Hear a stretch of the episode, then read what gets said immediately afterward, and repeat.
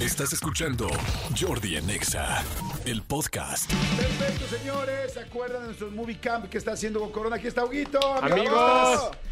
Ay, se cansa uno de, de- de ver tanto, ¿no? De ver tanto. Yo, yo siempre pienso, la gente que se dedica como tú a ser expertos en, eh, pues en contenido, digo, ¿cómo pueden ver tantas cosas? Está impresionante. Las vacaciones. Las vacaciones. no, Esperamos que los niños que estén haciendo esto o sus papás, igual ya para, para cuando acabe esto, que ya vengan y me, quiten el puesto. O que vengan y hagan esta sección para que no nos cansemos tanto. Estoy de acuerdo, amigo. ok, entonces, recomendación, eh, una siguiente recomendación para ver qué ver en este verano. ¿Listo? Arráncate. Este es el Movie Cam en Jordi en Exa. Una de las, uno de los fenómenos bastante curiosos que suceden de pronto en, o que sucedían de pronto para los directores era estos directores que pasaban de hacer comerciales o hacer videoclips a hacer películas. El caso, evidentemente, de, de Michelle Gondry, el caso también de Jonas Ackerlund, el caso incluso de Alejandro González Iñárritu en México. Y hay un caso particular que es el de Spike Jones. Spike Jones, eh, además de haber sido el creador de todo este concepto de Jackass y de pronto de haber dirigido videoclips para, pues para Fatboy Slim, para Bjork, este, para los Beastie Boys, eh, para Beck. Como este tipo de cosas.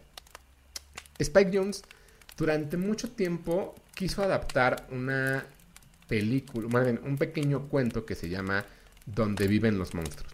Es un cuento que habla la historia de un pequeño niño que de pronto se levanta de su casa una noche y toma un barco, un pequeño barco, y se va. Y llega a una isla donde gobiernan una especie de monstruos, ¿no? Entonces, este, este cuento era un cuento que tenía solamente 20 páginas y era un, cuento infantil.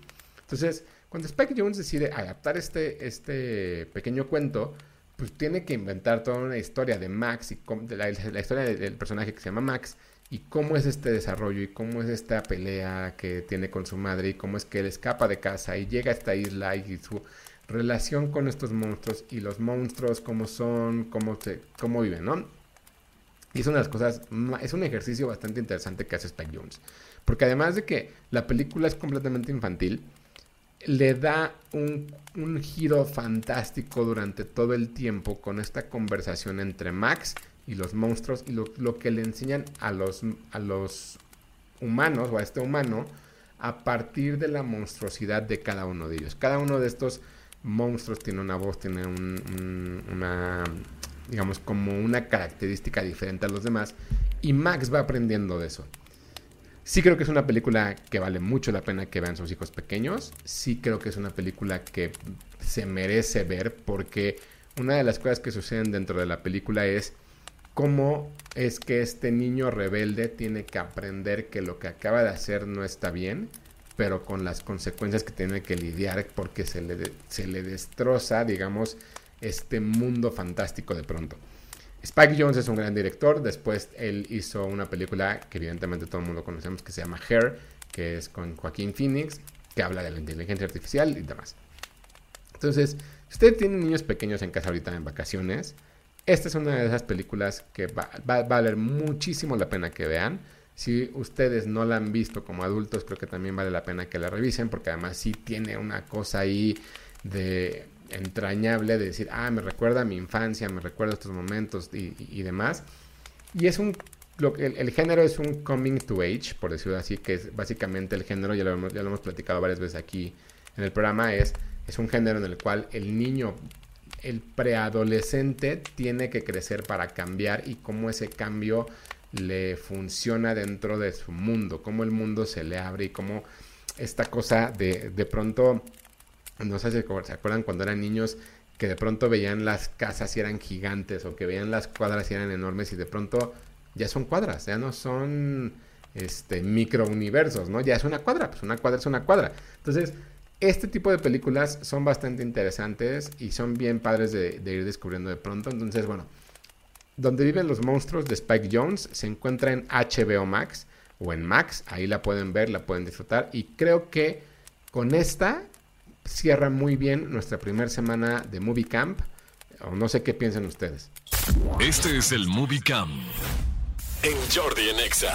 ¿Sabes qué? Muy buena esta en especial. Creo que me queda. Creo que la voy a disfrutar en especial y la voy a ver este, con mi mujer. Eso. No la voy a ver solo. Me gusta. Eso me gusta. Huguito, muchas gracias. Tus redes, por favor. Gracias a ustedes. Eh, en Instagram, Hugo Corona. En Twitter, eh, tu- arroba Tushai. Y en Threads, porque pues la, la- la moda, Hugo Corona también. Perfecto. Threads, sí, es que hay que.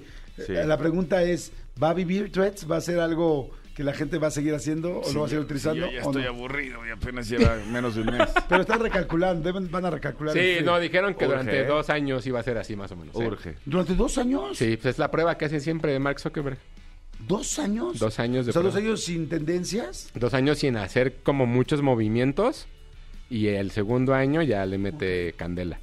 Pero eso lo sabrás en el Tech Camp. Ahorita estamos en el Movie Camp. Exactamente. Gracias, Huguito, gracias. Seguimos, seguimos aquí en Jordi Nexa. Escúchanos en vivo de lunes a viernes a las 10 de la mañana en Exa FM 104.9.